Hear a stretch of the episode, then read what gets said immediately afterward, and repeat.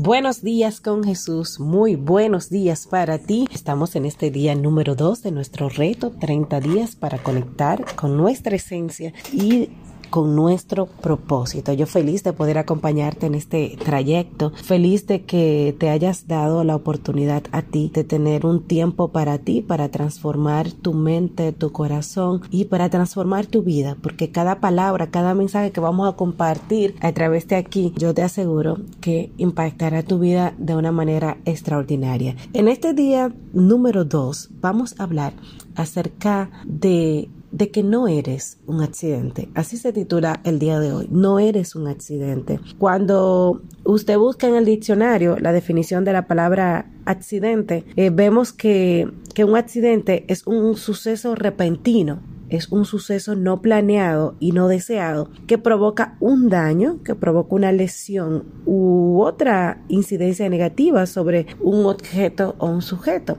Si tú has tenido en tu vida, has tenido algún accidente, pues me vas a entender. Saber que tu nacimiento, que tú no eres un accidente, que tu nacimiento no fue por casualidad, no fue un error, tu vida no es una casualidad de la naturaleza, aunque pensamos que nuestros padres nos planifican. No es verdad. Dios es quien lo hace y Dios fue que lo hizo contigo. Tú fuiste diseñado por su mente y tienes vida porque Dios así lo quiso. Dice el profeta Isaías, yo soy tu Dios, tu creador, yo te formé desde antes que nacieran y vengo en tu ayuda. Saber que Dios diseñó cada característica de tu altura, hasta el color de tus ojos, él diseñó tu cuerpo a la medida, tal como Él lo quería. Dispuso todos los talentos, los dones que tú posees y esa singularidad de tu personalidad, saber que no hay nadie en esta tierra que se parezca a ti. Y como te hizo con un propósito, así Dios definió tu raza, definió tu nacionalidad, decidió cuándo nacerías y cuánto tiempo vivirías cuál sería tu lugar de nacimiento, en dónde vivirías. Todo esto el Señor lo dispuso de antemano, así como lo dice el Salmo 139. Mira, saber que Dios planeó crearte, independientemente de las circunstancias de tu nacimiento o de quiénes serían tus padres, Dios te eligió y Él eligió a tus padres porque tenían la genética para formarte conforme a su propósito. Los hijos no son planeados por sus padres, sino que cada uno es planeado por el Creador. Él no hace nada por casualidad y tiene un propósito para cada cosa que crea y saber que tú eres parte de esa perfecta creación de Dios. De acuerdo con su palabra, el motivo para formarte en el vientre de tu madre fue su amor, ¿eh? fue su amor. Todo lo pensó y lo hizo con una precisión, con un ingenio. Nosotros somos el centro del amor de Dios y lo más valioso de todo lo creado. Así que fuimos diseñados como un objeto muy especial del amor de Dios. Fuimos creados para ser amados por Él. Y la Biblia dice que Dios es amor, lo cual implica que el amor es la esencia del carácter de Dios. Y si Dios no existiera, todos seríamos accidentes en un universo casual y un resultado inesperado del azar, sin esperanza ni futuro. Pero Dios sí existe. Él es eterno, Él es bueno y sobre todo es poderoso. Y te creó por un motivo trascendente para tu vida, por una profunda razón de ser, más allá de cualquier pensamiento. Por esto nosotros encontramos el sentido y el propósito de nuestras vidas cuando tomamos a Dios como punto de partida, cuando tomamos a Dios como eh, manera, referencia de todo análisis en, en nuestra vida. Así que en este sentido, la Biblia recomienda que nadie tenga un concepto de sí más alto que el que debe tener, sino más bien piense de sí mismo con moderación, según la medida de fe que Dios le haya dado. Así que el día de hoy nuestro punto de reflexionar es que tú no eres un accidente. Tú no estás aquí por un accidente, por una casualidad, sino que tú fuiste creado por un propósito. Y ese verso que leímos en principio que dice el Señor a través del profeta Isaías, yo soy tu creador, yo soy tu Dios, yo te formé desde antes que nacieras. Y yo quiero que tú te preguntes, que tú seas consciente primero de que Dios te ha creado de una manera singular, de una manera única. Tú eres único, no hay nadie que se parezca a ti. Pudiera ser parecido, pero nunca igual. Entonces yo quiero que, que tú reflexiones hoy con qué partes de tu personalidad, de tus antecedentes, de tu aspecto físico, tú estás luchando por aceptar? ¿Qué parte de ti, de esa creación, de eso que tú posees, de tu personalidad, de cómo Dios te creó, de tu cuerpo, qué características a ti te cuesta aceptar de ti? Reflexiona sobre esto. Y luego de que tú reflexiones, yo te invito a que empieces a verte como Dios te ve. Así que Dios te bendiga. Espero que este mensaje de hoy sea de mucha bendición para ti. Buenos días, buenos días, bendiciones para todos. No saben lo feliz que estoy de poder tenerles a través de este espacio, de este reto de 31 días para conectar con tu esencia y conectar con tu propósito. Eh, de verdad que gracias por haber entrado, ya sea que lo hayas hecho por casualidad, por curiosidad, pero sé que Dios tiene un propósito enorme contigo.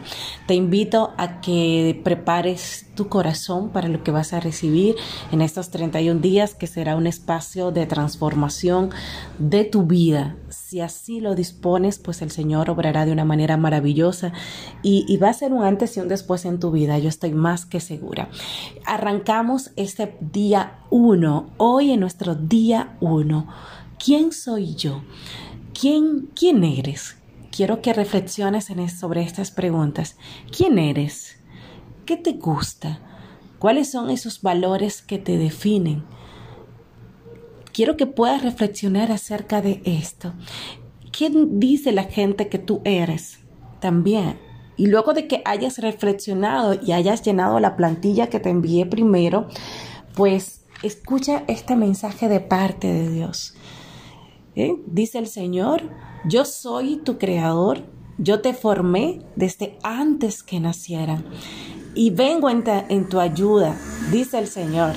¿Eh? Esta palabra, esta palabra tomada del profeta Isaías, donde el Señor te dice, yo soy tu Dios, yo soy tu creador, pero también es el mismo Dios que te dice a ti que fuiste hecho a imagen y semejanza de Dios, eres hechura de Dios, ¿eh? dice el Señor, eh, mío eres tú, también dice su palabra.